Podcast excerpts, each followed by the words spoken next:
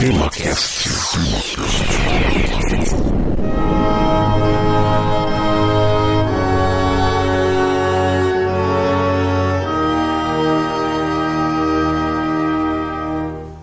Muito bem, meus amigos, está começando mais um TemaCast. Aqui é Francisco Seixas e este é o TemaCast de número 106. Hoje vamos começar a tratar da história do cristianismo e para falar sobre isso está aqui comigo o meu amigo Jorge Virgílio. Olá, Francisco, olá, ouvintes, e vamos lá falar sobre a história da maior religião já surgida na história da humanidade. Isso mesmo. Bom, o episódio vai começar agora, então bora lá.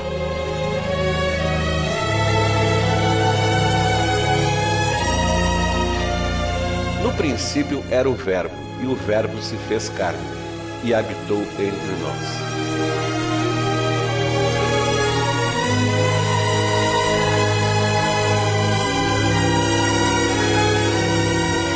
Desde sua origem no século I, os cristãos buscaram inserir os evangelhos que pretendiam anunciar ao mundo dentro da história humana. De fato, os evangelhos, ou as boas novas em português, podem ser resumidos na constatação de que Deus, Criador do céu e da terra, princípio e fim de todas as coisas, se introduziu em nossa história através da figura histórica de Yeshua Bar Yosef, ou Jesus, filho de José, o indivíduo apontado pelos cristãos como a encarnação ou materialização de Deus. Se antes de Jesus Deus já havia influenciado na história da humanidade através de pessoas divinamente inspiradas, a partir de Jesus, Deus se tornava sujeito dessa mesma história. O verbo, ou seja, a palavra e o pensamento de Deus, saía de uma realidade mística acessível apenas aos profetas e adentrava na concretude histórica no tempo e no espaço onde se dá o desenrolar da vida humana. Portanto, a historicidade de Jesus sempre foi uma preocupação para a cristandade. No Evangelho de Lucas, por exemplo, o nascimento de Jesus é datado da época de César Augusto, afirmando que ele nasceu, abre aspas, sendo Quirino, o governador da Síria, Fecha aspas. O mesmo evangelista ainda insere sua narração dentro do marco da história da Palestina, dizendo que os fatos por ele narrados se sucederam nos dias de Herodes, rei da Judéia. A fé num Deus relacional manifestada através da história da civilização havia sido herdada pelos primeiros cristãos diretamente do judaísmo, a religião de onde o cristianismo se originou, primeiro como uma seita e posteriormente como uma religião independente. Muito antes de existir o judaísmo, entretanto, já era comum a crença de divindades interferindo na história de pessoas e nações. Intervenções divinas no curso da história foram descritas tanto na epopeia de Gilgamesh, o texto mais antigo da humanidade, quanto na Ilíada de Homero, onde a destruição de Troia é resultado da combinação das ações de humanos e deuses. A singularidade de Jeová, o deus judaico, nesse sentido é que a sua participação no mundo não era mantenedora,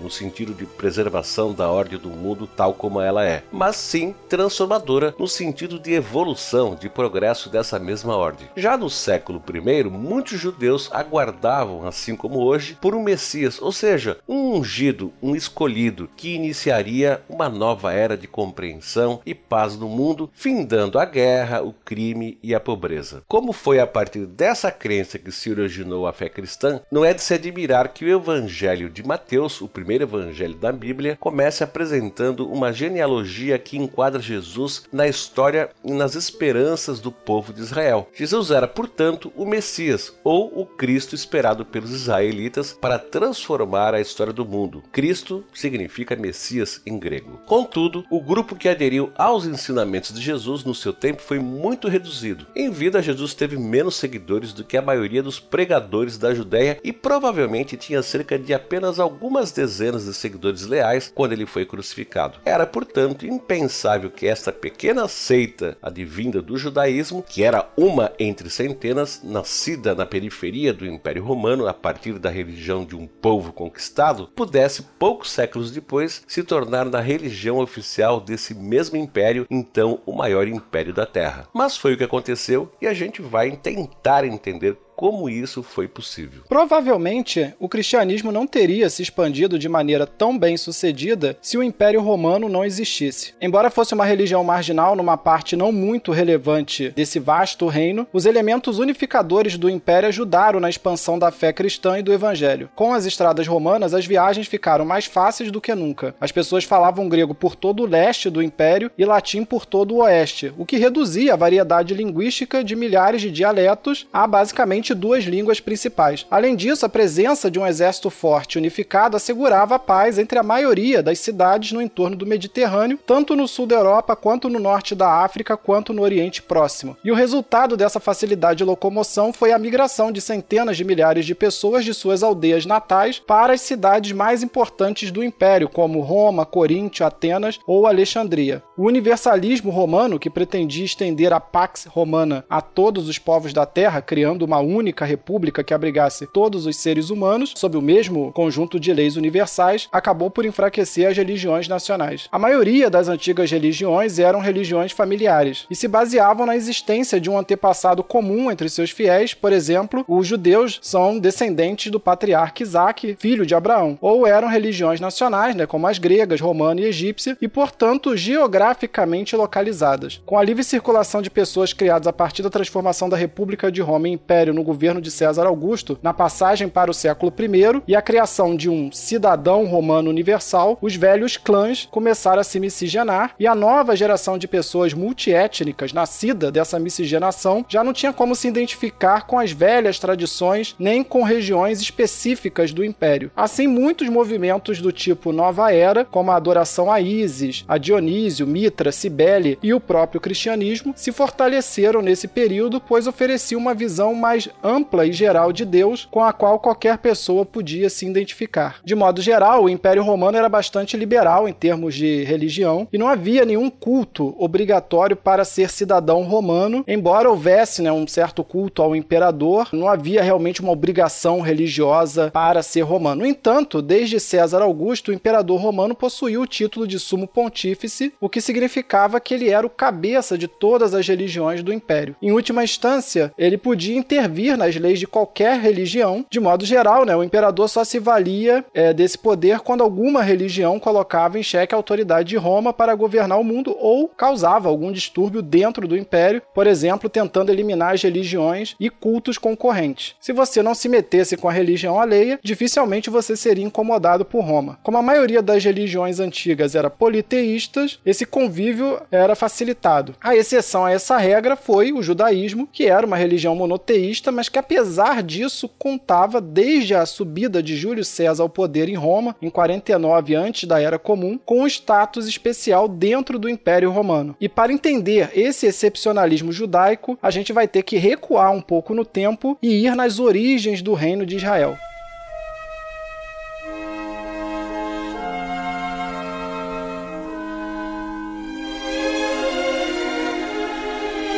A história do primeiro reino de Israel, aquele governado pelos legendários reis Saul, Davi e Salomão, se perdeu no tempo e até hoje a arqueologia não sabe ao certo sua extensão ou se ele existiu de fato como um reino independente ou então se foi uma idealização criada pelos intelectuais judeus durante o cativeiro lá na Babilônia. Segundo a tradição judaica, no entanto, o primeiro reino de Israel começou a colapsar devido ao alto custo social e financeiro da construção do Templo de Jerusalém, a capital do reino. A crise financeira do assim chamado Primeiro Templo levou a uma guerra civil entre as doze tribos israelitas que dividiu o reino de Israel em dois reinos. O primeiro formado pelas tribos mais ricas lá do norte que se sentiram prejudicadas pelo projeto e pela elevação dos impostos e, portanto, passaram a rejeitar a autoridade de Jerusalém, formando um novo reino de Israel, cuja capital passou a ser a cidade nortista de Samaria, e um segundo reino composto pelas duas tribos restantes que viviam mais ao sul de Israel e que permaneceram fiéis ao templo, formando o reino de Judá, cuja capital continuou a ser Jerusalém. Os dois reinos irmãos ficaram em constante estado de guerra civil até que o reino de Israel foi conquistado pelos assírios vindos do norte. O reino de Judá fez um acordo de paz com os assírios, aceitando servir como um estado vassalo, mas mantendo uma certa independência cultural. Assim, enquanto os israelitas de Judá mantiveram os costumes tradicionais do culto a Jeová ou Javé, as tribos nortistas se mesclaram com a cultura assíria, originando um grupo conhecido como samaritanos, por terem como seu principal local de adoração os montes da sua capital, Samaria. Contudo, a paz no reino de Judá não durou muito devido à eclosão de uma guerra civil lá na Síria. Um guerreiro chamado Nabopolassar, pertencente à tribo dos caldeus que vivia sob o domínio dos assírios, se rebelou contra o rei da Assíria, libertando os caldeus e transformando uma parte da Síria em reino da Babilônia, onde se impôs como rei. O filho de Nabopolassar, o rei babilônico Nabucodonosor II, visando aniquilar o restante do Império Assírio, invadiu o reino de Judá e levou sua população como escrava para a capital do seu reino, a Babilônia, na atual cidade de Al-Hilá, lá no Iraque. Na invasão de Judá,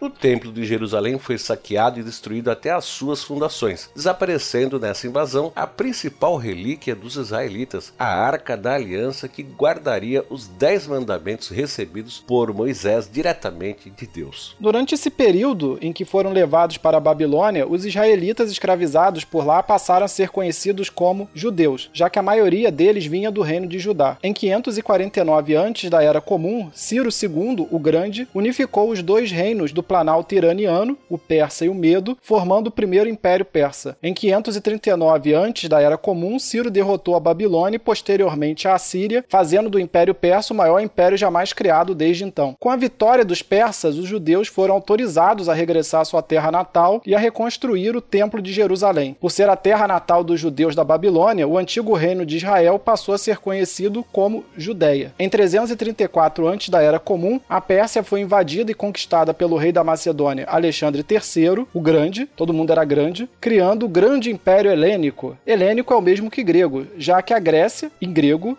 se chama helênica. Com a morte de Alexandre, seu reino foi dividido em quatro estados helênicos independentes pelos seus generais. Um desses quatro reinos foi fundado pelo general macedônico Ptolomeu Sóter e era composto pelo Egito e seus arredores, o que incluía a Judéia. No entanto, no século II, por volta de 166 antes da Era Comum, a dinastia ptolomaica do Egito foi derrotada pelo estado helênico vizinho, comandado pela dinastia Seleucida, fundada pelo general macedônico Nicator. Com essa derrota, parte da Judéia, incluindo Jerusalém e seus arredores, passou ao comando do reino Seleucida. Visando impor sua religião aos judeus, o rei dos Seleucidas, Antíoco IV, transformou o segundo templo de Jerusalém em um templo dedicado a Zeus, proibindo toda e qualquer forma de culto judaico. A imposição religiosa levou uma guerra civil sob o comando do sacerdote judeu Matias ou Matatias Asmodeu e os seus filhos, conhecidos como irmãos Macabeus, irmãos martelo em português, por serem homens valentes. Então, o martelo era uma referência à valentia deles, à força deles na guerra. A revolta dos Macabeus foi bem sucedida e conseguiu conquistar a independência do Estado de Israel, que passou a ser governado pela dinastia Asmodiana ou dinastia dos Macabeus. Por essa época, o Estado Seleucida já era um Estado secundário, cada vez mais subsidiário da emergente potência militar do Ocidente, a República de Roma. Após unificar a Península Itálica e derrotar seus arqui-inimigos da República de Cartago, Roma agora começava a estender seus tentáculos para as ricas e prósperas terras do Mar Egeu e do Oriente. A revolta dos Macabeus, no entanto, serviu de aviso a Roma sobre o risco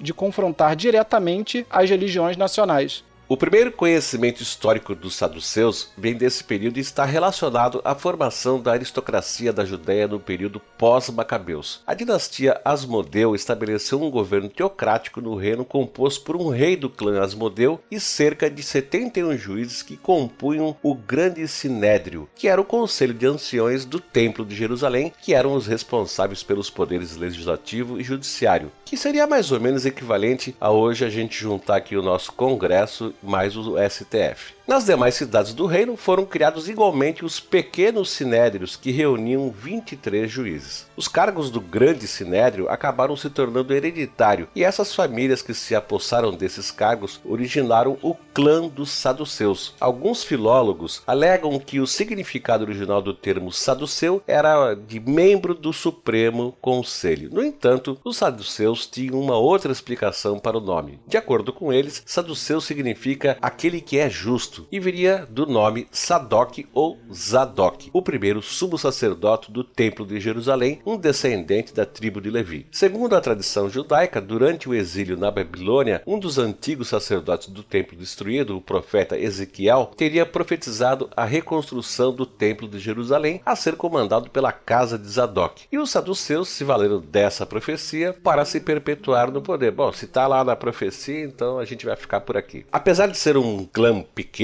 os saduceus dominavam a maior parte da alta burocracia de Israel, já que eram os responsáveis pela manutenção do templo, recebendo, portanto, todo o dízimo da população de Israel. A principal característica dos saduceus era serem firmemente apegados à Torá, a lei escrita judaica. A Torá que em português significa algo como instrução, doutrina ou lei, consiste nos cinco primeiros livros da Bíblia, que são Gênesis, Êxodo, Levítico, Números e Deuteronômio. Essa coleção, também chamada de Pentateuco pelos cristãos, é considerada pelas tradições judaicas, cristã e islâmica como tendo sido escritas por Moisés, o profeta que teria livrado os israelitas do cativeiro lá no antigo Egito, na época dos grandes faraós, com exceção dos últimos versos de Deuteronômio que narram a morte de Moisés, os quais a tradição atribui a Josué, que foi o profeta que sucedeu Moisés na liderança dos israelitas. Tendo sido estes os únicos escritos de Moisés, os saduceus não aceitavam qualquer outro texto que constituísse uma adição à Torá. Francisco, só um pequeno comentário sobre a tradução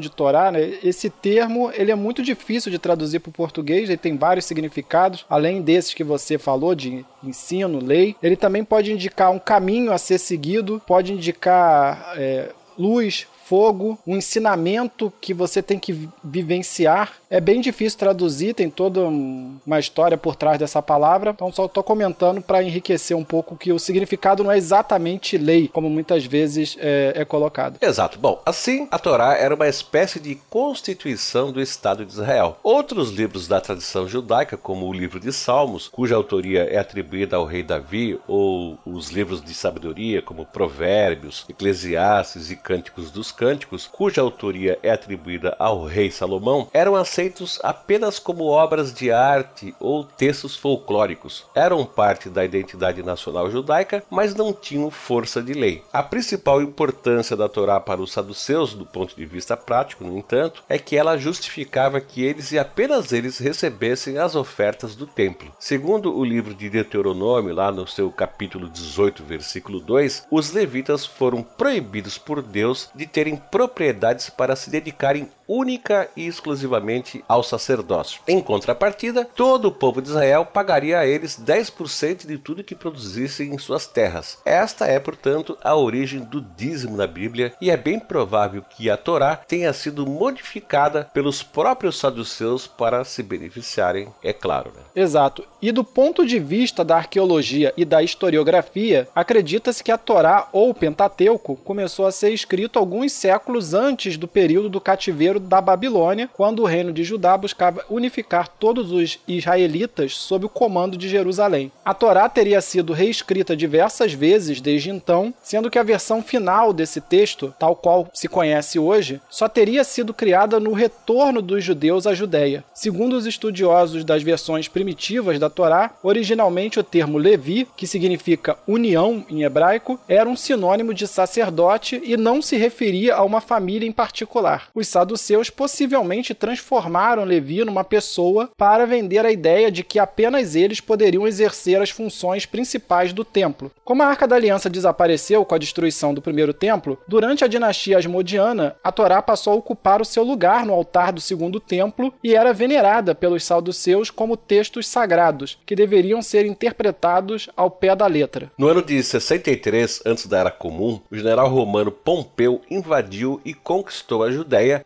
avassalando o rei de Israel. Entretanto, os saduceus conseguiram manter seus privilégios em sua posição de destaque no templo, passando a cooperar ativamente com os invasores romanos. Apesar de subordinados a Roma, o grande sinédrio continuou a comandar a administração local. Alguns anos depois, em 49 antes da Era Comum, o general romano Júlio César derrubou a República de Roma e se impôs como ditador. Em 44 antes da Era Comum, ele acabou assassinado pelos patrícios romanos e tudo isso levou Roma a uma guerra civil que afetou todos os seus domínios. Em 40 antes da Era Comum, o rei Matatias Antígono, o último da dinastia Asmodiana, aproveitou a situação política e restabeleceu a independência de Israel, expulsando os romanos. Para reconquistar a Judéia, o general romano Marco Antônio aliou-se a um jovem general judeu chamado Herodes. O Herodes pertencia ao clã dos Edomitas e sua família havia se aliado aos romanos desde a chegada deles da Palestina. Originalmente, as famílias edomitas vinham de uma região chamada Edom, que ficava lá no sul de Judá. Eles se tornaram parte do Estado de Israel após serem derrotados pelo rei asmodiano João Hircano. Conquistados pelos judeus, os edomitas foram obrigados a se converter ao judaísmo. No entanto, embora tenham se convertido, os edomitas eram discriminados pelas famílias judias tradicionais que não os consideravam verdadeiros judeus. Eles eram assim tipo um judeu de segunda classe. Sendo a ralé da Judéia, os edomitas educados abraçaram a causa romana visando ampliar sua própria influência no reino. E lá em 37 antes da Era Comum, Herodes comandou um cerco a Jerusalém e derrubou o último rei da casa dos Asmodeus, o rei Matatias, pondo fim a essa dinastia. Em 31 antes da Era Comum, a Guerra Civil Romana terminou com a vitória de César Augusto, o sobrinho de Júlio César, na Batalha do Ácio, e o eventual suicídio de Marco Antônio e sua esposa Cleópatra lá em 30 antes da Era Comum. Com o fim da Guerra Civil e a vitória absoluta de Augusto, a República de Roma se tornou definitivamente no que a gente conheceu como Império Romano. Apesar de inicialmente ter chegado ao poder com o apoio de Marco Antônio, o grande inimigo de César Augusto, Herodes conseguiu se manter como governante da Judéia. A principal razão disso é que César Augusto pretendia enfraquecer o sinédrio da Judéia e Herodes era um aliado conveniente. Além de não pertencer a uma família judia tradicional, vindo de um clã convertido ao judaísmo, o Herodes era igualmente de origem árabe pelo lado materno. Desse modo, Herodes jamais conseguiria se manter no poder sem o apoio de Roma, o que facilitaria o projeto de modernização da Judéia idealizado por Augusto. De fato, durante o seu reinado, Herodes aderiu ao ideal de cultura universal romano que tomava como base as ciências e as artes gregas e as leis romanas. Se isso garantiu o apoio dos romanos, por outro lado, isso colocava Herodes em rota de colisão com os saduceus, que estavam entranhados em todos os níveis do governo local. De forma a reduzir a força dos saduceus, Herodes passou a nomear para os altos escalões da Judéia apenas judeus nascidos fora da Judéia, oriundos, por exemplo, de comunidades judias na Babilônia e Alexandria, e aí, só para o ouvinte ter uma ideia, né, por essa época havia mais judeus fora da Judéia do que na própria Judéia. A principal e a mais polêmica medida helenizante de Herodes, no entanto, foi ter reformado o segundo templo. Embora o Herodes não tenha alterado os rituais judaicos, que continuaram sendo realizados pelos saduceus, Herodes alterou completamente a arquitetura do templo de Jerusalém para que ele ficasse mais parecido com o estilo dos templos greco-romanos. O novo templo ficou conhecido como Templo de Herodes, e algumas pessoas também consideram que este templo reformado pelo Herodes seria um terceiro templo. Mas, tradicionalmente, né, na, na tradição é, tanto judaica quanto cristã, a designação terceiro templo não é aceita, porque para todas essas pessoas o terceiro templo é aquele que ainda vai ser construído lá em algum momento do futuro. Bom, de um modo geral, a corte de Herodes se orgulhava de ser esclarecida e helenizada e consumia muito da literatura e dos costumes gregos, como por exemplo a maneira de se vestir. Embora os saduceus estivessem irritados com a sua perda de prestígio no governo de Herodes, eles eram apoiadores do projeto de helenização da Judéia, desde que isso não reduzisse seus privilégios, como, por exemplo, representar as funções públicas nacionais e internacionais da Judéia e comandar as milícias locais. A visão dos saduceus da religião judaica era extremamente materialista e estava mais ligada a um certo senso de hierarquia do que à espiritualidade em si. De acordo com o historiador judaico-romano Flávio Josefo, os saduceus não acreditavam em destino, mas em livre-arbítrio, acreditavam que Deus fazia o bem a quem era bom e o mal a quem era mal, não acreditavam na imortalidade da alma e nem em vida após a morte. Também não acreditavam no julgamento dos mortos, apenas em castigos divinos aplicados aos vivos através de doenças e maldições, como por exemplo a lepra. Os saduceus também não acreditavam em anjos ou em espíritos, nem em profecias acerca do futuro. Por essa razão, eles acabavam rejeitando os livros dos profetas como Daniel, Jeremias, Isaías e outros. Quem de fato ficou irritado com a reformulação do templo, cuja arquitetura era considerada sagrada, foi um outro grupo que começava a ganhar força por essa época, lá na Judéia, e eles eram os fariseus.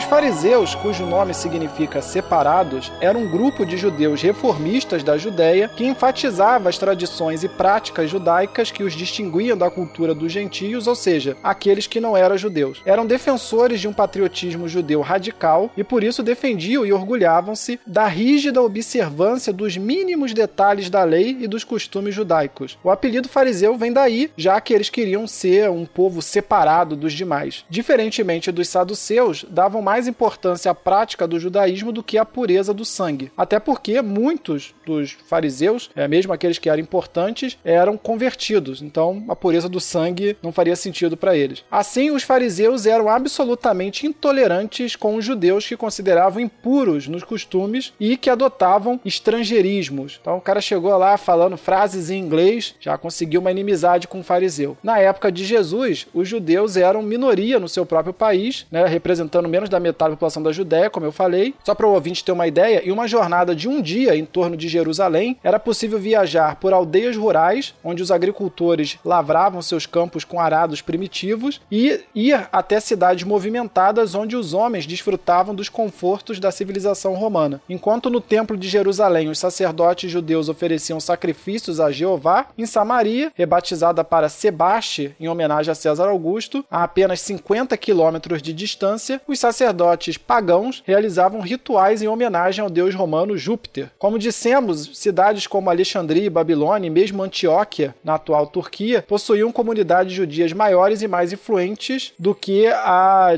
a de Jerusalém, no século I. Por essa razão, a principal língua das comunidades judaicas não era o hebraico, que só era falado pelos judeus alfabetizados, mas o aramaico, que havia se difundido no reino de Israel desde as primeiras invasões da Assíria e que continuou sendo a língua franca dos judeus, principalmente daqueles que eram mais pobres, tanto na Judéia quanto na Babilônia, quanto na Antioquia. A única exceção era em Alexandria, capital do Egito, onde a maior parte dos judeus falava como primeira língua o grego koiné. Os fariseus constituíam uma espécie de classe média, sendo uma casta composta principalmente por comerciantes, médicos, artesãos e professores. Provindo de camadas mais populares do que os saduceus, os fariseus desenvolveram algumas doutrinas que não tinham apoio nas mais antigas tradições dos judeus, as duas principais eram a crença na ressurreição e na existência de anjos. Enquanto grupo, os fariseus haviam emergido durante o cativeiro na Babilônia. Nesse período, como o templo de Jerusalém estava destruído, os judeus da diáspora criaram pequenas casas de oração e de estudo da Torá, de forma a manterem a sua identidade cultural e a sua religião. Essas casas de estudo e oração acabaram ficando conhecidas em grego koiné como sinagogas ou sinagogas. Com a construção do segundo templo, os saduceus passaram a dominar por completo os ritos e as tarefas litúrgicas, mas as sinagogas continuaram existindo.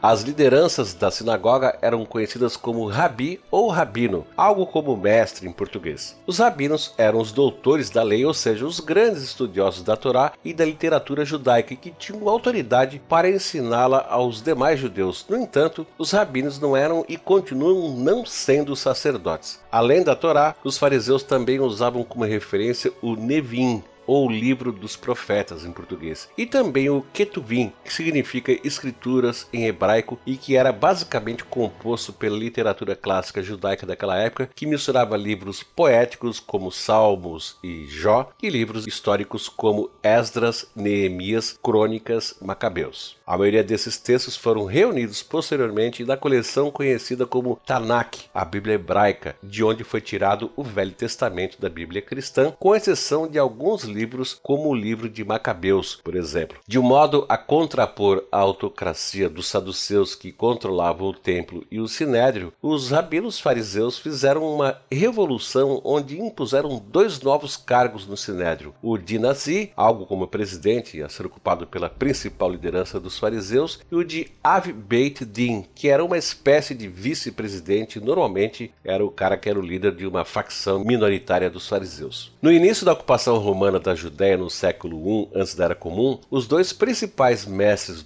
ou rabinos de Jerusalém eram Semaías e Abitalion, ambos naturais de Alexandria, lá no Egito. Além de serem conterrâneos, os dois tinham em comum o fato de não serem judeus tradicionais. Ambos vinham da mesma tribo e eram de origem assíria e descendentes do rei assírio Sanaqueribe, ironicamente o mesmo rei assírio que invadiu a parte norte do reino de Israel no século VII antes da Era Comum. Semaías e Abitalion haviam se convertido ao judaísmo, mas apesar disso, por serem radicais defensores dos costumes e do patriotismo judaico, se tornaram muito populares e influentes entre os judeus. Ambos, Semaías e Abitalion, tinham um excelente relacionamento com Herodes por dois motivos. Primeiro, Herodes também vinha de uma tribo de convertidos. E segundo, quando Herodes chegou às portas de Jerusalém para depor a dinastia dos Asmodeus, foi Abitalion quem discursou de dentro da cidade e convenceu os homens a abrirem os portões, permitindo então que o Herodes ocupasse o trono. Exatamente, Francisco. Mesmo Herodes sendo um rei cliente do Império Romano, Semaías e Abitalion o apoiaram, pois consideravam os saduceus uma ameaça maior ao judaísmo do que os próprios romanos. Tendo se apossado do Templo de Jerusalém e sendo judeus tradicionais, os saduceus haviam pervertido o judaísmo de dentro para fora, transformando numa religião burocrática e materialista. Para reformar o judaísmo era preciso, antes de mais nada, quebrar o monopólio dos saduceus sobre a religião. E de fato, sob a administração de Herodes, os saduceus foram enfraquecidos, Semaías e Abitalion passaram a ser, respectivamente, presidente e vice-presidente do Grande Sinédrio de Jerusalém, onde implementaram diversas reformas na religião judaica. Uma das principais modificações introduzidas por eles foi o conceito de derush, algo como interpretação ou comentário, de onde se originou a tradição interpretativa das escrituras. Segundo os dois rabinos, a Torá e os demais textos textos do povo judeu precisavam ser interpretados e não seguidos ao pé da letra, pois a palavra só é viva quando dotada de espírito humano. Os rabinos que passaram a fazer essa tarefa de ler as escrituras, mas comentá-las criticamente, eram chamados de darshan, algo como expositores ou comentaristas. Abitalion e Semaías são considerados por essa razão os primeiros darshanim, que são comentaristas. Além da exposição das escrituras e da lei, os darshanim apoiavam os seus comentários nos costumes costumes e tradição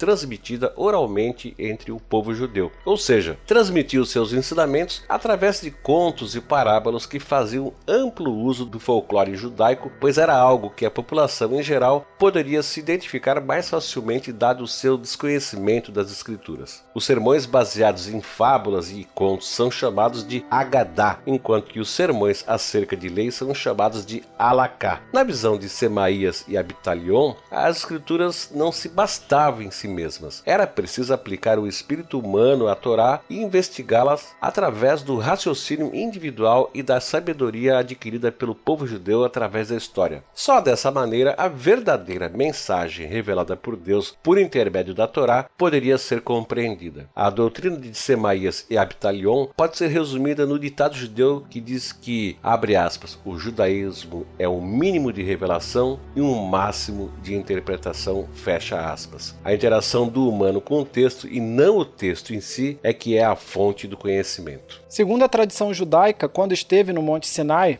além da lei escrita, a Torá, Moisés recebeu de Deus uma segunda parte da lei que deveria ser transmitida diretamente ao povo e não deveria ser codificada jamais. Essa lei ou ensinamento oral seria a chave, digamos assim, para decodificar a lei ou ensinamento escrito. A posterior dispersão dos judeus acabou obrigando os rabinos a pôr por escrito essas tradições orais para evitar que elas se perdessem para sempre. Os grandes sermões dos principais estudiosos judeus acerca dos costumes e as leis transmitidas oralmente originaram a compilação chamada de Mishnah, algo como estudo em hebraico, enquanto que as histórias do folclore judeu e as interpretações da Torá originaram os tratados batizados de Midrash, algo como interpretação ou investigação. O Mishnah, mais as adições feitas em tempos posteriores como o Baraita e o Gemara, que são os comentários acerca do Mishnah feito pelos rabinos medievais, ou seja, o comentário do comentário, compõem aquilo que os judeus modernos chamam de Talmud. Juntos, o Talmud e o Midrash compõem a totalidade da lei oral para os judeus. Visto que os fariseus eram patriotas e nacionalistas judeus, a reforma do segundo templo foi muito mal recebida por eles. Do ponto de vista da tradição judaica, a arquitetura do primeiro templo, que serviu de modelo para o segundo templo, havia sido dada ao rei Davi por Deus através de uma revelação divina. Ao modificar a arquitetura do templo, principalmente ao colocar a águia dourada do Império Romano na sua entrada, Herodes profanava a santidade do templo. Apesar disso, Semaías e Abitalion continuaram a apoiar Herodes, que afinal de contas era quem os tinha colocado no comando do Sinédrio. Por baixo dos panos, no entanto, nas sinagogas, os dois rabinos usaram a reforma do templo para enfraquecer os saduceus, relacionando a degradação moral dos sacerdotes com a degradação estética do templo.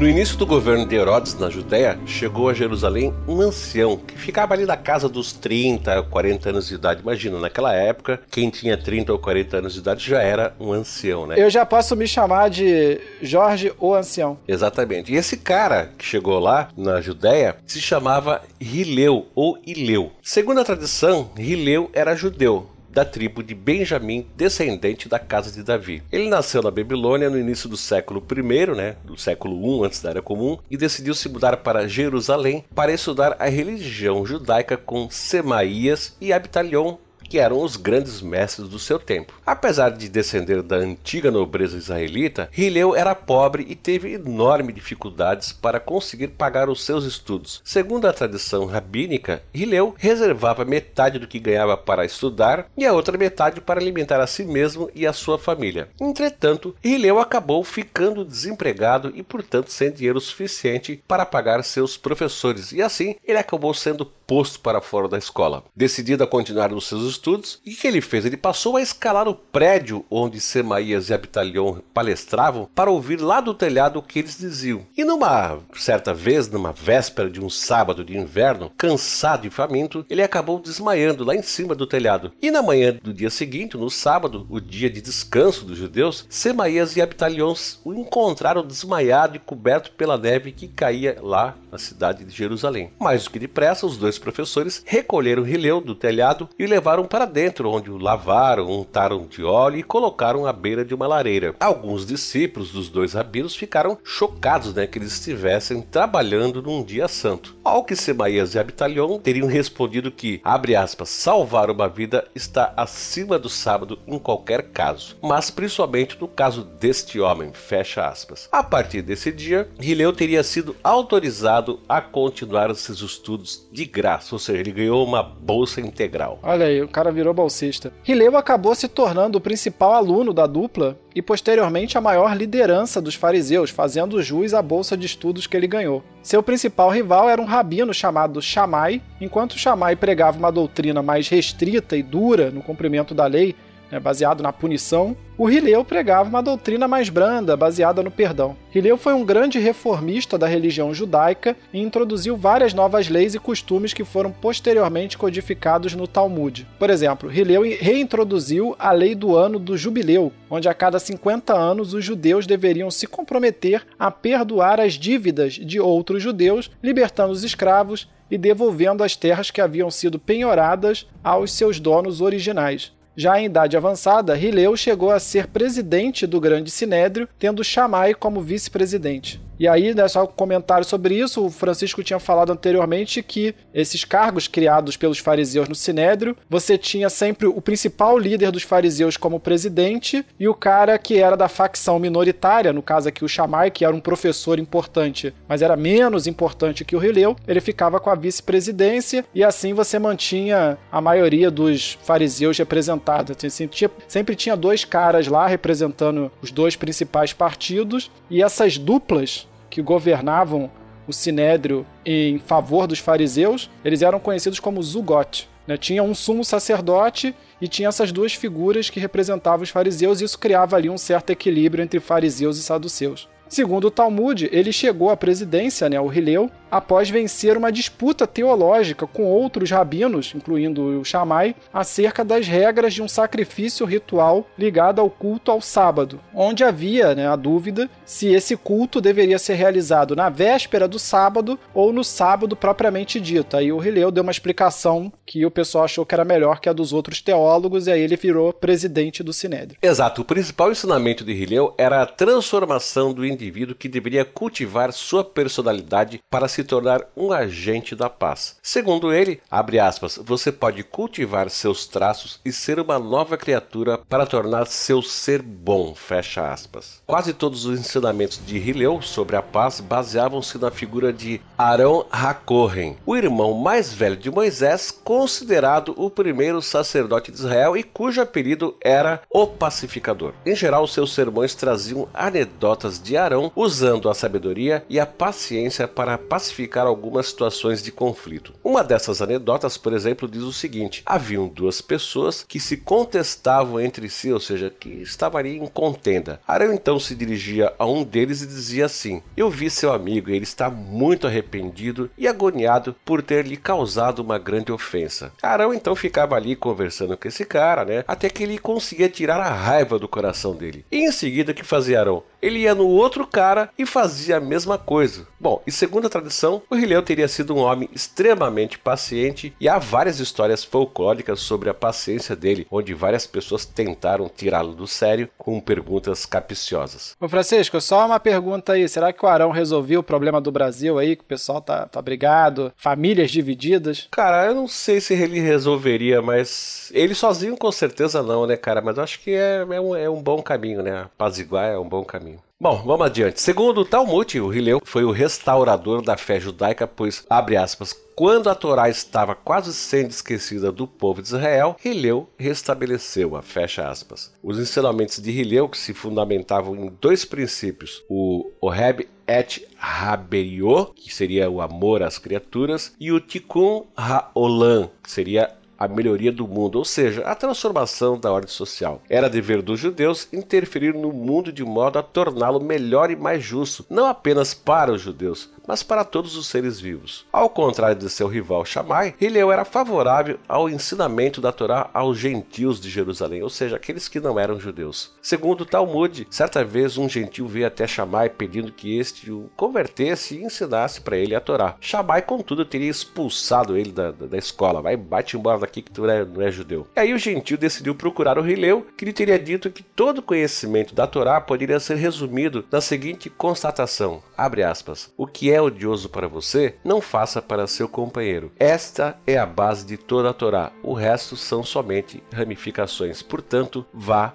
e aprenda. Fecha aspas. Bacana esse Hileu, hein, cara? Gostei dele. Exatamente, Francisco. O Releu ele é quase o herói aí do Talmud e ele é sempre contrastado com a figura do, do Shammai, né? Então as histórias ficam ali a paciência de Releu contra a rigidez do Shammai. De modo geral, o Shammai ele é apresentado pelas fontes talmúdicas como sendo muito mais radical que o Releu e tem as histórias folclóricas da paciência do Releu que o pessoal vem e fala: "Pô, Releu, qual a distância daqui até Marte?" Sabe? Umas perguntas assim meio esquisitas para ver se que ele ia responder. E no caso do Shammai tem histórias folclóricas do como ele era rigoroso com a lei, do tipo o neto dele nasceu, mas nasceu num dia de um feriado judaico e ele queria que o neto cumprisse com os rituais, apesar de ser um recém-nascido e não ter nem consciência de nada, entendeu? Então eles tentam tem essas histórias folclóricas ligadas a esses dois personagens. Na política, o Rileu era favorável à convivência com os gentios, enquanto o Shammai né, proibiu seus alunos e os seus seguidores de ter qualquer tipo de relação com o não judeus. Os ensinamentos de Shammai acabaram servindo de base ideológica para os Zelotes, que era um partido de judeus nacionalistas que era favorável à resistência armada contra o Império Romano. O Shammai e seus discípulos Zelotes se inspiravam na época gloriosa dos irmãos Macabeus, dois séculos atrás, quando os judeus né, haviam unido forças para depor com a espada os dominadores gregos do Império Seleucida. Os zelotes frequentemente empreendiam guerrilhas contra os romanos, um bando subversivo assim, e conduziam pequenas revoltas e destruíam símbolos da autoridade romana na Palestina. O cara fazia uma estátua de César, ia lá um zelote de noite, quebrava a estátua, coisa desse tipo. O Rileu, entretanto, era contra tudo isso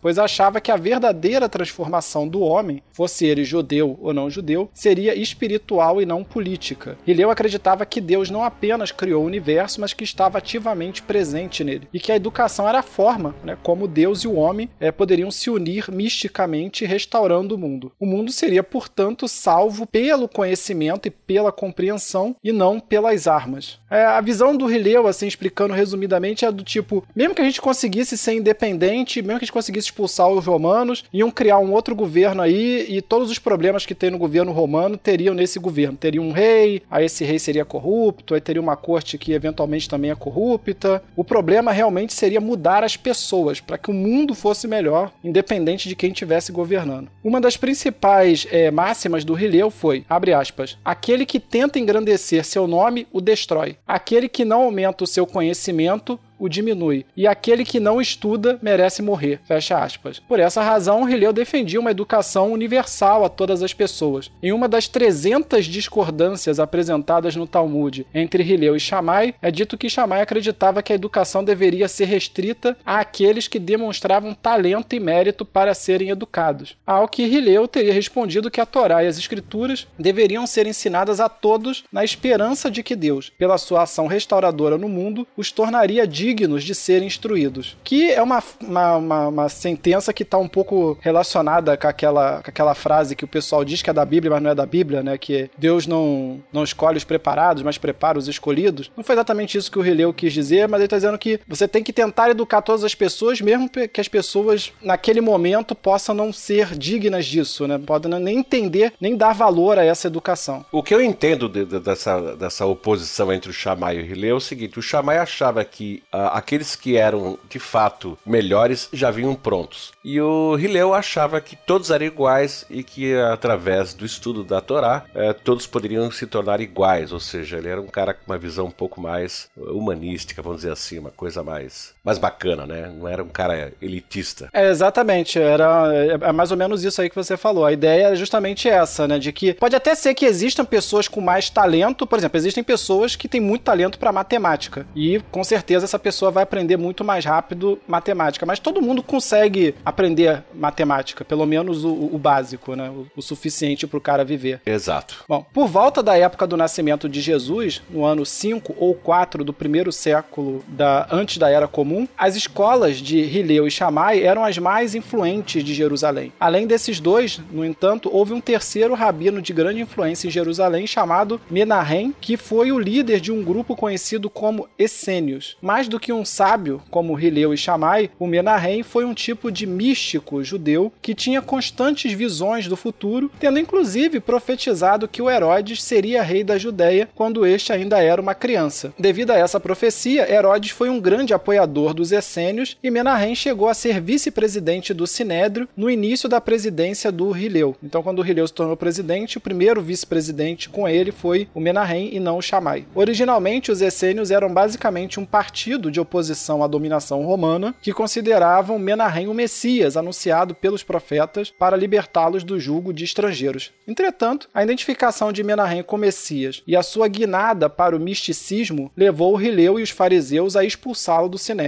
Com a morte de Herodes em 4 antes da Era Comum, Menahem tentou uma sublevação contra Roma, mas acabou morto pelos romanos, tendo seu corpo exposto no chão da rua por três dias. Quando Rileu morreu no ano 10 da Era Comum, Jesus acabava de entrar na vida adulta, né? As pessoas entravam na vida adulta ali por volta dos 13 anos de idade. Jesus devia ter aí quase 14, 15, então ele estava entrando na vida adulta. É, no entanto, não se sabe, né, até que ponto Jesus foi influenciado por Hileu, é, e Menahem, mas certamente ele teve contato com as ideias desses três professores e de outros também, mas esses três, como eles eram mais influentes, com certeza Jesus ouviu pelo menos falar deles. Muitos dos fariseus que eventualmente simpatizaram com o ministério de Jesus vinham da escola do, do Rileu, e o João Batista, quem batizou Jesus, foi Essênio, que era um grupo que originalmente tinha como líder o Menahem. E o Shammai era a liderança dos fariseus durante o ministério de Jesus. Então, quando Jesus está pregando e está fazendo o seu ministério, quase todo mundo que vem atacá-lo, do, do, ponto de vista do né, que, que é fariseu, quando fala assim, ah, o fariseu questionou Jesus, etc. Normalmente esse pessoal é da escola do Shammai. O Shammai que era a maior liderança dos fariseus na época em que Jesus está pregando. Com o falecimento de Rileu, Chamais se tornou presidente do Sinédrio, é, mas ele rompeu a tradição de ter um vice-presidente, né, que era normalmente de um partido opositor, de uma escola rival, e ele decidiu que ele ia governar o Sinédrio autocraticamente até ele morrer no ano 30 da Era Comum. E esse ano 30 é provavelmente o mesmo ano da morte de Jesus. E aí só um detalhe sobre isso, é porque uh, não faz muito tempo descobriram o túmulo de Herodes o Grande, e hoje a gente sabe com certeza que Herodes morreu ali na passagem do ano 5 para o ano 4 antes da Era Comum. Como a Bíblia afirma que Jesus nasceu ainda com Herodes sendo governante da Judéia, então Jesus não poderia ter nascido depois do ano 4 antes da Era Comum, então é um erro dizer que ele nasceu no ano 1 da Era Comum. Né? A gente já chegou a comentar sobre isso em outros episódios. Por isso que se imagina que se Jesus morreu com 33, por volta ele teria morrido então ali por volta do ano 30 ou 29 né, da Era Comum.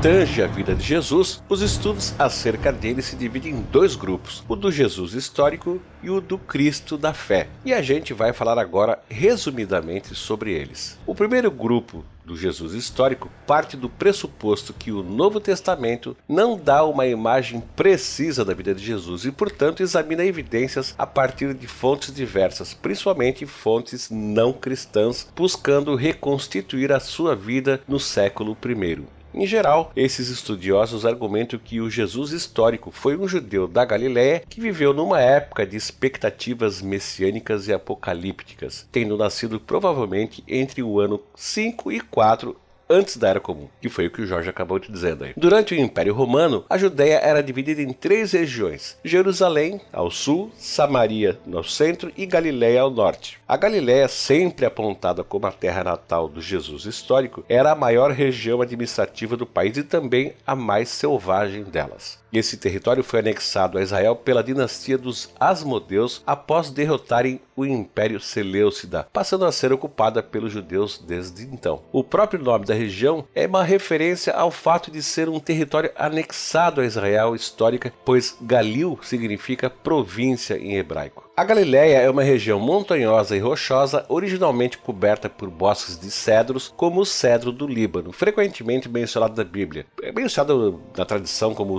como se o cedro tenha sido usado para construir a Arca de Noé, o Templo de Jerusalém, a Cruz de Cristo. Também é uma região que chove muito, devido à sua altitude e umidade, possui uma temperatura quase sempre amena. Segundo Flávio Joséfo, né, havia cerca de 200 povoamentos em toda a Galiléia na época de Jesus, a maioria deles em torno do Vale do Mar da Galileia. Entretanto, do ponto de vista da arqueologia, o número de vilas e aldeias da Galileia no século I era muito menor do que mencionado por José. Por ser um local esparsamente habitado, a Galileia era onde se refugiavam muito dos guerrilheiros zelotes e criminosos de Israel. Acredita-se que Jesus teria sido discípulo de João Batista, que havia se tornado líder dos antigos seguidores de Menahem, que eram os assênios. Né? Com a morte de Menahem, os assênios desistiram de qualquer tentativa de revolta contra o Império Romano e abandonaram a vida política indo se refugiar no deserto. Eles imaginavam que o mundo acabaria em breve e decidiram buscar refúgio no ascetismo, preparando-se para o advento do que chamavam ser o reino de Deus. Segundo Flávio Josefo, os essênios sustentavam, além das doutrinas tradicionais do judaísmo, certas doutrinas secretas que lhes estavam vedadas revelar a quem não fosse membro de sua seita. O chamado chamados Manuscritos do Mar Morto, que trazem fragmentos da Bíblia hebraica e alguns livros apócrifos. São em geral atribuídos aos essênios, embora isso não possa ser inteiramente comprovado. Seja lá como for, depois que João Batista foi executado por Herodes Antipas, o filho de Herodes o Grande, que também era o governador de Galiléia, né, o Herodes Antipas, Jesus teria começado a sua própria pregação acerca da salvação, da vida eterna, da purificação dos pecados e da eventual vinda do reino de Deus tendo se popularizado na Judéia como rabino e milagreiro. Há, no entanto, divergências de opinião se ele teria defendido profecias apocalípticas sobre o fim do mundo ou se o reino ou o reinado de Deus pregado por Jesus seria apenas uma reforma moral do judaísmo sem conteúdo escatológico. Fora da Bíblia, temos uma breve menção do historiador judeu Flávio Joséfo, que escreveu por volta do ano 93 no livro Antiguidades Judaicas ou Antiguidade dos Judeus, que no ano 60 um certo Tiago, aspas, irmão de Jesus, o que era chamado Cristo,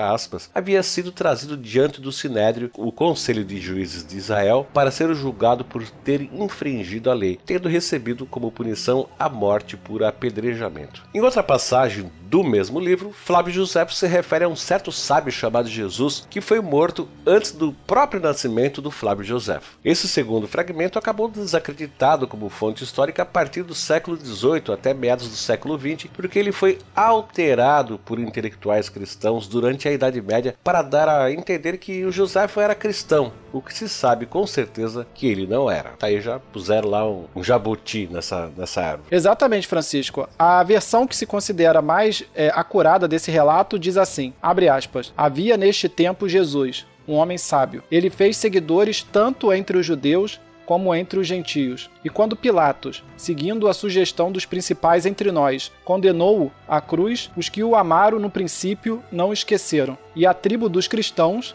assim chamados por causa dele, não está extinta até hoje. Fecha aspas. Já a versão adulterada pelos cristãos da Idade Média diz assim: abre aspas, havia neste tempo Jesus, um homem sábio. Se é lícito chamá-lo de homem, porque ele foi o autor de coisas admiráveis, um professor tal que fazia os homens receberem a verdade com prazer. Ele fez seguidores tanto entre os judeus como entre os gentios. Ele era o Cristo. E quando Pilatos seguindo a sugestão dos principais entre nós, condenou-o à cruz, os que o amaram no princípio não esqueceram, porque ele apareceu a eles vivo novamente no terceiro dia, como os divinos profetas tinham previsto estas e milhares de outras coisas maravilhosas a respeito dele. E a tribo dos cristãos, assim chamados por causa dele, não está extinta até hoje, fecha aspas, e aí a gente vê claramente que tem até uma diferença de estilo né, do, do que o cara está escrevendo. E aí a ideia desses enxertos era justamente reafirmar divindade de Jesus, né, que é uma coisa importante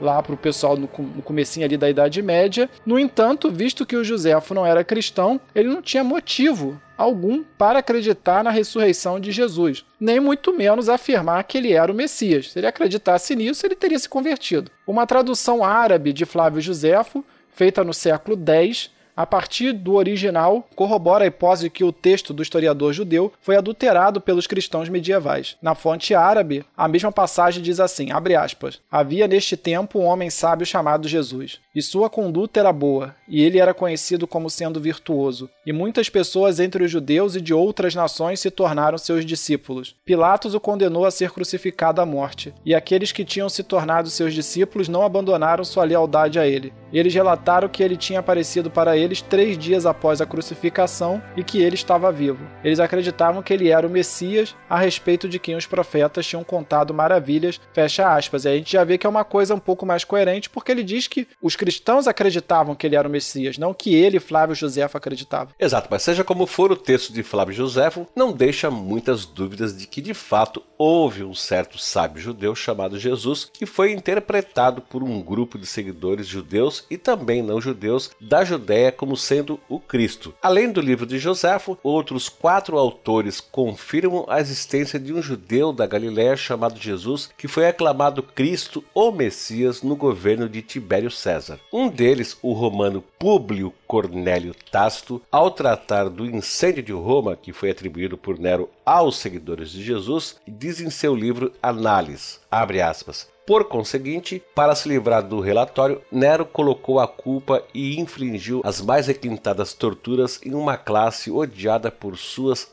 abominações, chamados cristãos pela população. Cristos, de quem o nome teve sua origem, sofreu a penalidade extrema durante o reinado de Tibério às mãos de um de nossos procuradores, Pôntios Pilatos. E uma superstição mais perniciosa, portanto, marcada para o momento mais uma vez surgiu não só na Judéia, a primeira fonte do mal, mas mesmo em Roma, onde todas as coisas horríveis e vergonhosas de toda a parte do mundo encontram o seu centro e se tornam populares. Assim, a prisão pela primeira vez feita de todos os que se declararam culpados, em seguida, sobre as suas informações, uma imensa multidão foi condenada não tanto do crime de incendiar a cidade, mas como de ódio contra a humanidade. Fecha aspas. É, é, uma coisa curiosa sobre esse texto é que ele diz que os cristãos estavam sendo condenados não pelo crime de incêndio, mas por crimes de ódio contra a humanidade. É, então, quando surgiu os primeiros cristãos, os boatos que chegaram em Roma é que tinha uma galera lá da Judéia que estava se reunindo no cemitério para comer o corpo de pessoas mortas. Que eles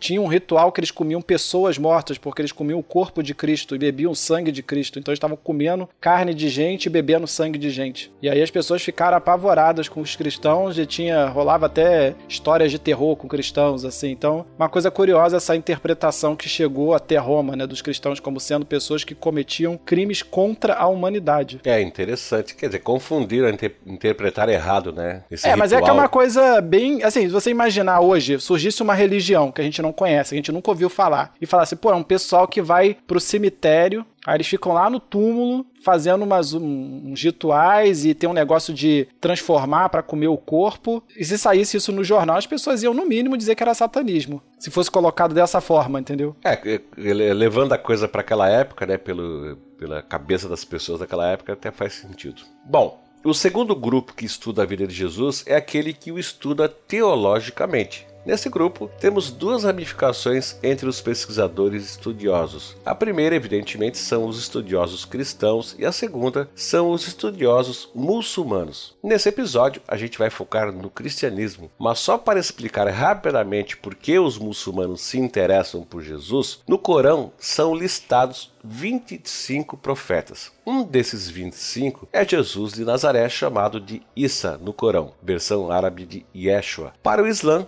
Jesus foi o penúltimo profeta de Deus e o anunciador da vinda de Muhammad, ou Maomé, o último profeta. Jesus e Maomé junto com outros três profetas do Islã, que é o Nu, que seria o Noé, o Ibrahim, que seria o Abraão, e Musa, que seria Moisés, formam um grupo de cinco mensageiros divinos chamados pelos muçulmanos de selo dos profetas. Esses cinco profetas são aqueles que tiraram o selo de grandes revelações divinas que estavam guardadas sob a proteção dos anjos de Deus, né, ou de Alá, e que impulsionaram a civilização humana. Mas a gente volta para essa história em outra oportunidade. Então, voltamos aqui para o cristianismo. Para o cristianismo, a principal referência acerca de Jesus é o Novo Testamento, em particular os seus quatro primeiros livros, que são Mateus, Marcos, Lucas e João, chamados de evangelhos canônicos, sendo João o mais recente de todos eles. Os três primeiros evangelhos mais velhos, né, Marcos, Mateus e Lucas, são muito similares entre si, tanto na escolha das palavras quanto na estrutura narrativa, e por isso são chamados de evangelhos sinóticos. Dos três evangélicos sinóticos, Marcos é o mais antigo de todos, tendo servido de fonte para Mateus e Lucas, sendo que mais se aproxima de uma biografia de Jesus. O Evangelho de Mateus foi escrito para o público judeu e tinha como objetivo provar que Jesus era o Messias prometido aos israelitas e por isso cita muitas passagens da Bíblia hebraica, em particular aquelas relacionadas relacionadas aos profetas. Como Mateus é o livro que mais dá destaque aos milagres de Jesus, ele se tornou o evangelho mais popular dos cristãos primitivos e por isso é o primeiro livro do Novo Testamento. O evangelho de Lucas, por sua vez, preferiu enfatizar o lado mais social do ministério de Jesus, retratando detalhadamente o contato de Jesus com os pobres, com os aleijados, com os cegos e pessoas desprezadas pela sociedade da época. Já o evangelho de João é o mais poético e literário de todos os evangelhos e se concentra mais em aspectos filosóficos da encarnação de Deus sob a forma humana, sendo mais teológico do que histórico. Na narrativa bíblica, o homem Jesus de Nazaré, ou Jesus, filho de José, é apontado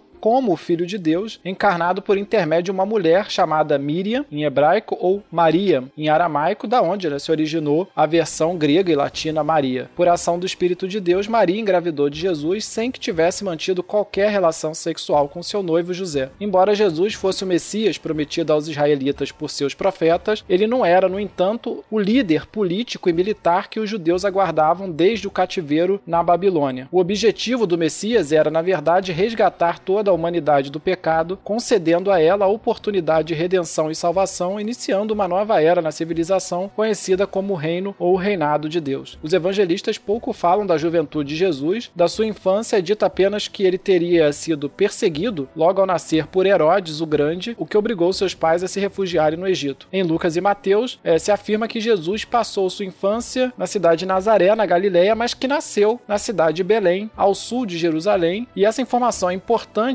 para o contexto judaico onde o cristianismo se originou, porque se Jesus tivesse nascido em Nazaré, na Galileia, ele não teria nascido no território original do reino de Israel, fundado pelo rei Saul. Além disso, Belém é a cidade de nascimento do rei Davi e o local de sua coroação, que relaciona Jesus à antiga nobreza israelita. José, o marido de Maria, está presente na descrição dos episódios da infância de Jesus, embora posteriormente não lhe seja feita qualquer referência, o que leva a crer que ele morreu quando Jesus ainda era menino e pela tradição José era bem mais velho que a Maria, então ele, quando Jesus era adolescente, ele já devia ter morrido. E Mateus e Marcos, é, e também na carta de Paulo aos Gálatas, são mencionados irmãos e irmãs de Jesus. No entanto, a palavra grega, que está no texto original, adelphos, ela pode ser traduzida também como parente ou primo, o que não deixa claro se Jesus teve irmãos. Tem algumas pessoas também que argumentam que esses irmãos de Jesus seriam filhos do José do primeiro casamento que ele teve antes de casar com a Maria. Então, poderiam ser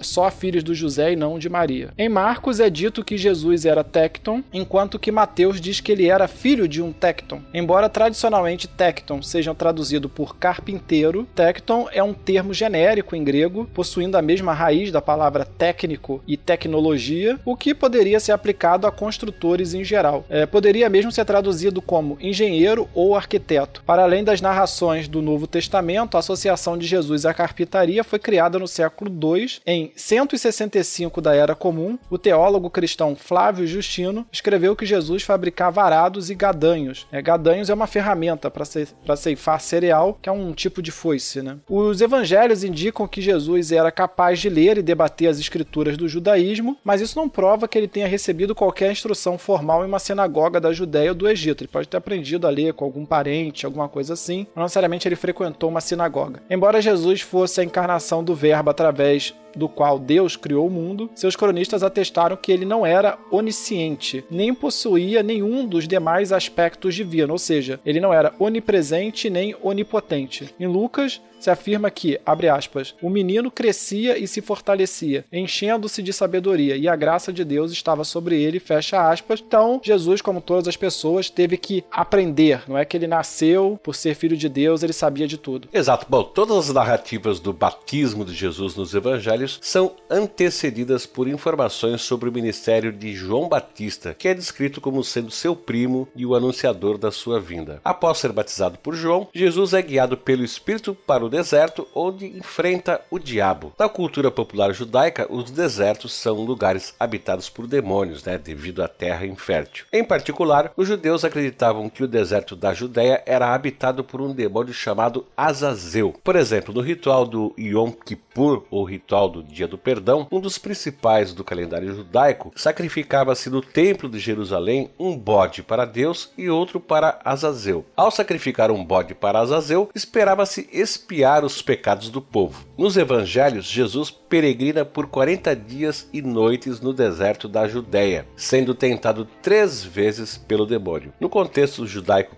pré-cristão, o demônio que tentou Jesus era o tal do Azazel. No contexto cristão medieval, o demônio que tentou Jesus passou a ser associado com o diabo, o príncipe dos demônios. As três tentações apresentadas a Cristo pelo diabo foram transformar pedra em pão para aliviar a fome, atirar-se do alto do, do templo de Jerusalém para provar ao povo a sua essência divina e terceiro, conquistar todos os reinos do mundo curvando-se ao demônio. As duas últimas tentações são apresentadas na ordem inversa no Evangelho de Lucas. Francisco, só um comentário sobre esse período de 40 dias. Se você reparar na Bíblia, em diversas ocasiões se fala em períodos de 40. Então você tem 40 anos em que o povo hebreu ficou no deserto, o dilúvio, né, no episódio da Arca de Noé, teve, durou 40 dias e 40 noites, e Jesus ficou 40 eh, dias e noites no deserto. Né? No, na, na tradição judaica, esse número 40 representa um tempo, um grande tempo de transformação.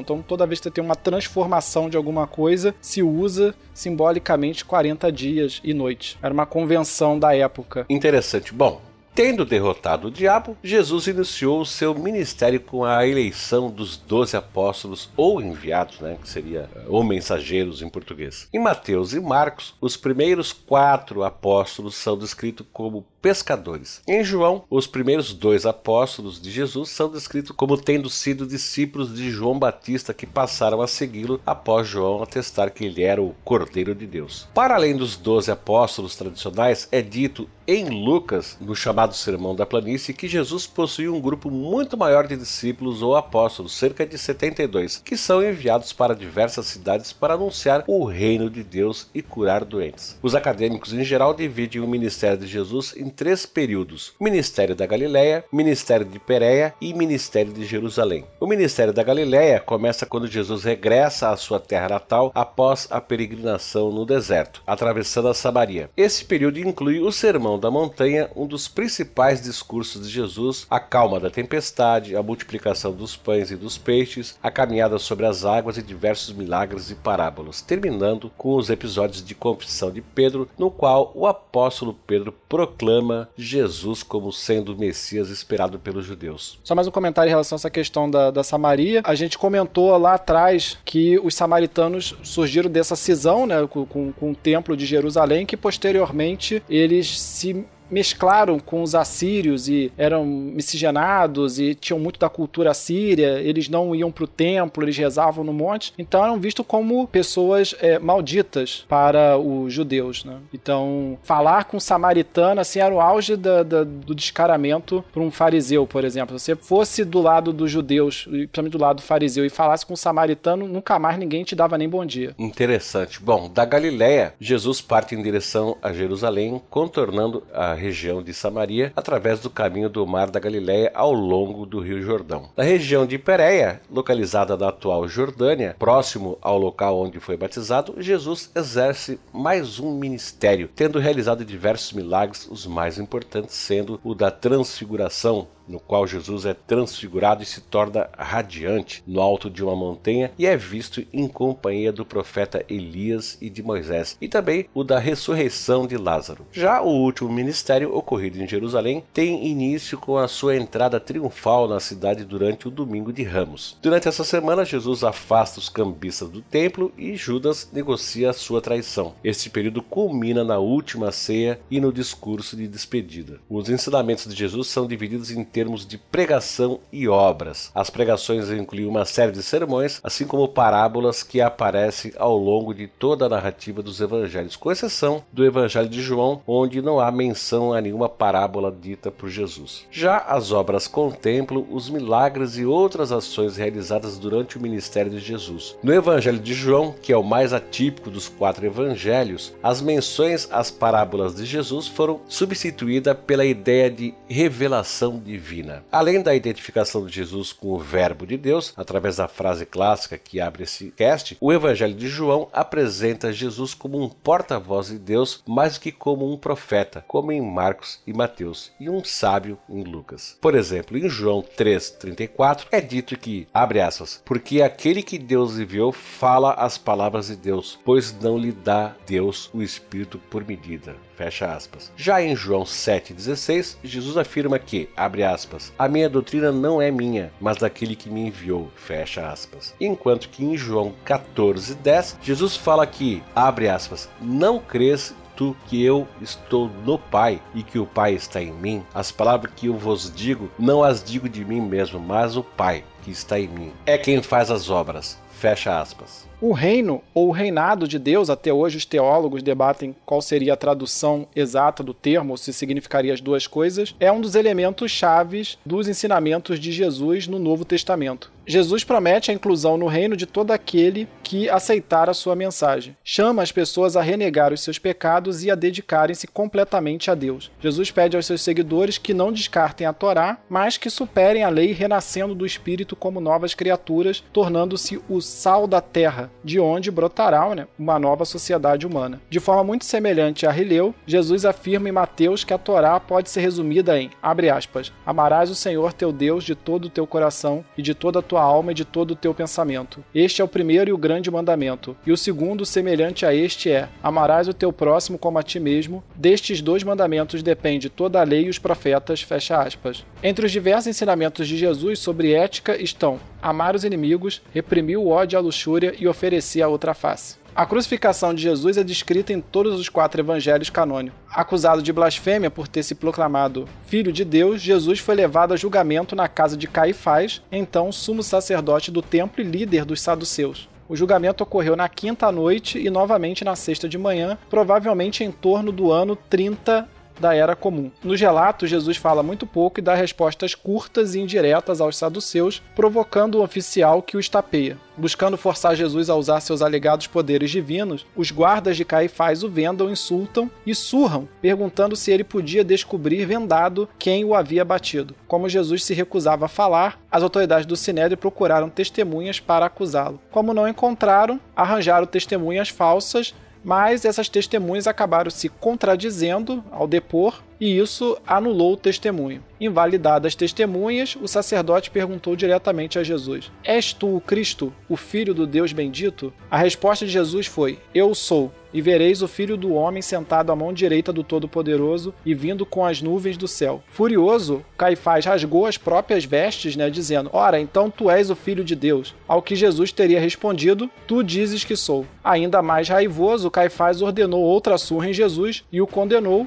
No entanto, pelas leis romanas, só o governador tinha autoridade para condenar alguém à morte. Assim, o Sinédrio precisou levar a questão ao governador da Judéia, Pôncio Pilatos. Pois aí, Pilatos não era judeu e não tinha o menor interesse na religião dos judeus e tampouco se importava se Jesus alegava ser filho de Deus ou não, né? Ou se era o líder dos judeus. Para conseguir uma condenação, os sacerdotes então o acusaram de ser um líder comunista. Opa, pera um pouquinho. Um líder de oposição armada contra César, já que Jesus afirmava ser rei dos judeus, um herdeiro da nobreza judaica, da qual os saduceus diziam descender. Como Jesus era da Galiléia, que possuía um outro governador, que era o Herodes Antipas, filho do Herodes, o grande, né? Todo mundo era grande, como você disse. O que fez o Pôncio Pilatos? Ele enviou para ser julgado por esse governador, né? Pelo Herodes Antipas, o qual já havia condenado anteriormente um outro parente de Jesus, né, o João Batista. Aí o Herodes Antipas, no entanto, não considerou que Jesus fosse uma ameaça e o... acabou devolvendo ele para Pilatos. Oh, cara, se vira você aí, não tem nada a ver com isso. Aí o Pilatos interrogou novamente Jesus sobre a sua afirmação de ser o rei dos judeus, ao que Jesus teria respondido, abre aspas, meu reino não é deste mundo. Se o meu reino fosse deste mundo, os meus súditos certamente teriam pelejado para que eu não fosse entregue aos judeus. Mas o meu reino não é deste mundo. Fecha aspas. Ao que Pilatos afirmou: Então você é rei. E Jesus disse: Tu dizes que sou rei. De fato, por esta razão nasci e para isto vim ao mundo, para testemunhar da verdade. Todos os que são da verdade me ouvem. Intrigado com essa resposta, Pilatos perguntou a Jesus: O que é a verdade? Mas sem esperar pela resposta, o vereador acabou saindo fora da corte e anunciou à população reunida em torno do prédio. Abre aspas. Não acho nele motivo algum de acusação. Contudo, segundo o costume de vocês, devo libertar um prisioneiro por ocasião da Páscoa. Querem que eu solte o rei dos judeus? E por aclamação popular, o povo pediu a Pilatos que libertasse Jesus Barrabás, um líder zelote que havia sido aprisionado pelos romanos em troca da vida de seu xará, Jesus de Nazaré. Ou seja, o povo disse assim: ah, liberta o Jesus Barrabás e que se dane o Jesus de Nazaré. Bom, Jesus então foi levado para o Calvário carregando uma cruz. Este caminho feito por Jesus é conhecido pelos cristãos como Via Dolorosa. Segundo os evangelhos, um popular Simão de Cirena foi obrigado pelos romanos a ajudar Jesus a carregar a cruz. Cada evangelho traz uma interpretação diferente de como Jesus reagiu a seus momentos finais. Enquanto que em Marcos e Mateus, Jesus aparece apavorado, em Lucas ele aparece heróico, sobre-humano, quase indiferente ao sofrimento. Por exemplo, em Lucas, Jesus diz às mulheres que o seguem no meio da multidão para não chorarem por ele, mas por si próprias e pelas suas crianças. Já em Mateus e Marcos, Jesus roga a Deus em desespero, dizendo: Deus meu, Deus meu, por que me desamparaste? Essa diferença de interpretação se deve ao fato de que Marcos e Mateus são registros mais antigos do que Lucas. Com o passar do tempo, os primeiros cristãos passaram a enfatizar mais o lado divino do que humano de Jesus. E isso está refletido lá no livro de Lucas. Enquanto agonizava na cruz, Jesus recebeu a oferta de um preparado analgésico, mas recusou a oferta, aceitando o seu sofrimento. Crucificado nu com uma placa escrita Jesus Nazareno, Rei dos Judeus, Jesus escapou de ter suas pernas quebradas, como os dois criminosos que estavam ao redor dele, pois faleceu antes dos soldados o alcançarem. Segundo João, no entanto, um soldado perfurou Jesus com uma lança, de cuja ferida brotou água. Em Mateus é dito que no momento exato da morte de Jesus, a cortina que cobria o altar do templo se rasgou e um terremoto abriu os túmulos de Jerusalém. O evento teria feito um centurião romano afirmar que Jesus era de fato o filho de Deus, abandonando o exército e se convertendo ao cristianismo, sendo este centurião o primeiro convertido pós-crucificação. No mesmo dia, José de Arimateia, um amigo de Jesus, com a permissão de Pilatos e a ajuda de Nicodemos, que era um fariseu que havia defendido Jesus perante o sinédrio, é, esses dois removeram o corpo de Jesus da cruz, envolvendo em roupas lavadas e enterrando num túmulo de pedra talhada, que era uma coisa cara, era um luxo. Né? O José de Arimateia tinha um túmulo de pedra porque ele era um cara rico. De acordo com os evangelhos, no primeiro dia da semana após a crucificação, geralmente interpretado como sendo domingo,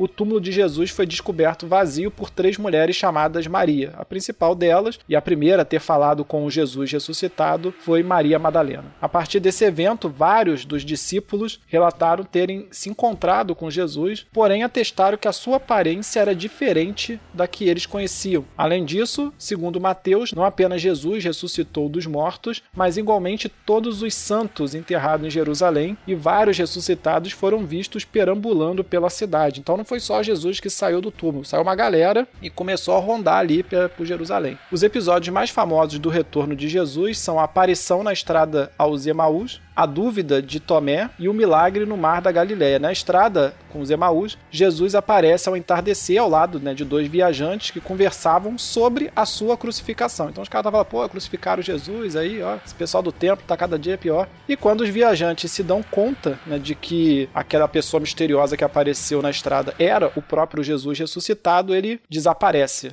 Né? Jesus, apesar de ter um corpo, ele tem esse poder de aparecer e desaparecer. Na dúvida de Tomé, o apóstolo Tomé desacredita as histórias sobre as aparições de Jesus até vê-lo pessoalmente. Já no episódio do milagre no Mar da Galileia, Pedro e outros apóstolos veem Jesus nas margens do Mar da Galileia, os esperando com uma fogueira onde prepara peixe e pão. Um detalhe importante sobre a ressurreição de Jesus é que ele não era um espírito, né? Isso é uma coisa que foi muito discutida por, por Paulo e por outros teólogos, mas ele não era um espírito no sentido do espiritismo, não era um fantasma. Ele tinha um corpo, que inclusive não era o mesmo corpo que ele teve antes de ser crucificado, mas é o que os cristãos chamam de corpo glorificado, que seria o corpo que todos aqueles que serão salvos terão na, após serem ressuscitados e levados para o céu. Segundo a tradição, após ressuscitado, Jesus continuou a aparecer a seus discípulos por 40 dias, aí novamente aquele período de 40 dias né, de transformação, tendo posteriormente ascendido ao céu. Antes de partir aos céus, Jesus instruiu os discípulos a espalhar a palavra sobre os seus ensinamentos em todas as nações do mundo. Bom, após a crucificação de Jesus em Nazaré,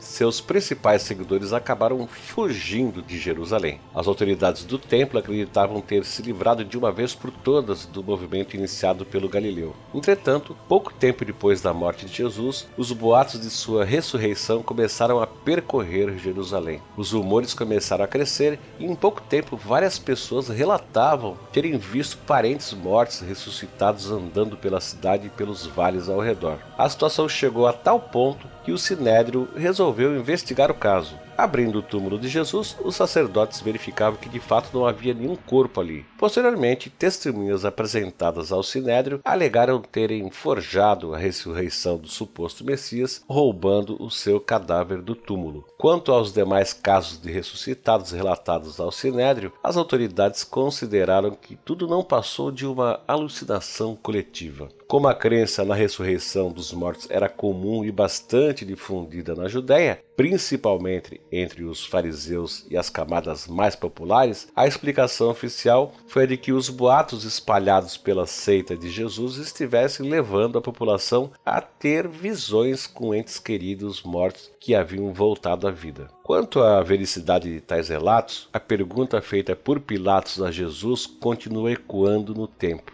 o que é a verdade? Muito bem, meus amigos, este foi o episódio que fizemos a respeito da história do cristianismo. Agora eu vou chamar o meu amigo Jorge para fazer as suas considerações finais. Tá ok, Francisco. Bom, a primeira coisa que eu queria é, falar é que esse é o o começo, na verdade, né, da história do cristianismo. Da, é difícil fazer um, um, tema cast sobre a história do cristianismo, visto que o cristianismo tem praticamente aí dois mil anos de história. Mas a gente vai aos poucos, né, pegando alguns períodos e, e tentando reconstruir aí mais ou menos a evolução da igreja cristã e eventualmente de outras religiões. E basicamente, como sempre, vou pedir ao pessoal que ainda não nos escreveu que nos escreva e se já nos escreveu, que continue escrevendo, comentando aí sobre os episódios, eventualmente corrigindo alguma imprecisão que nós possamos ter cometido na pauta. Exatamente. Fica aqui o meu agradecimento a você, Jorge, por esta pauta, né, e por ter participado dessa gravação. E fica um grande abraço para todos os nossos ouvintes que nos acompanham aí regularmente. E aqui eu me despeço com Bye bye. Tchau, Francisco. Tchau, ouvintes, e até a próxima.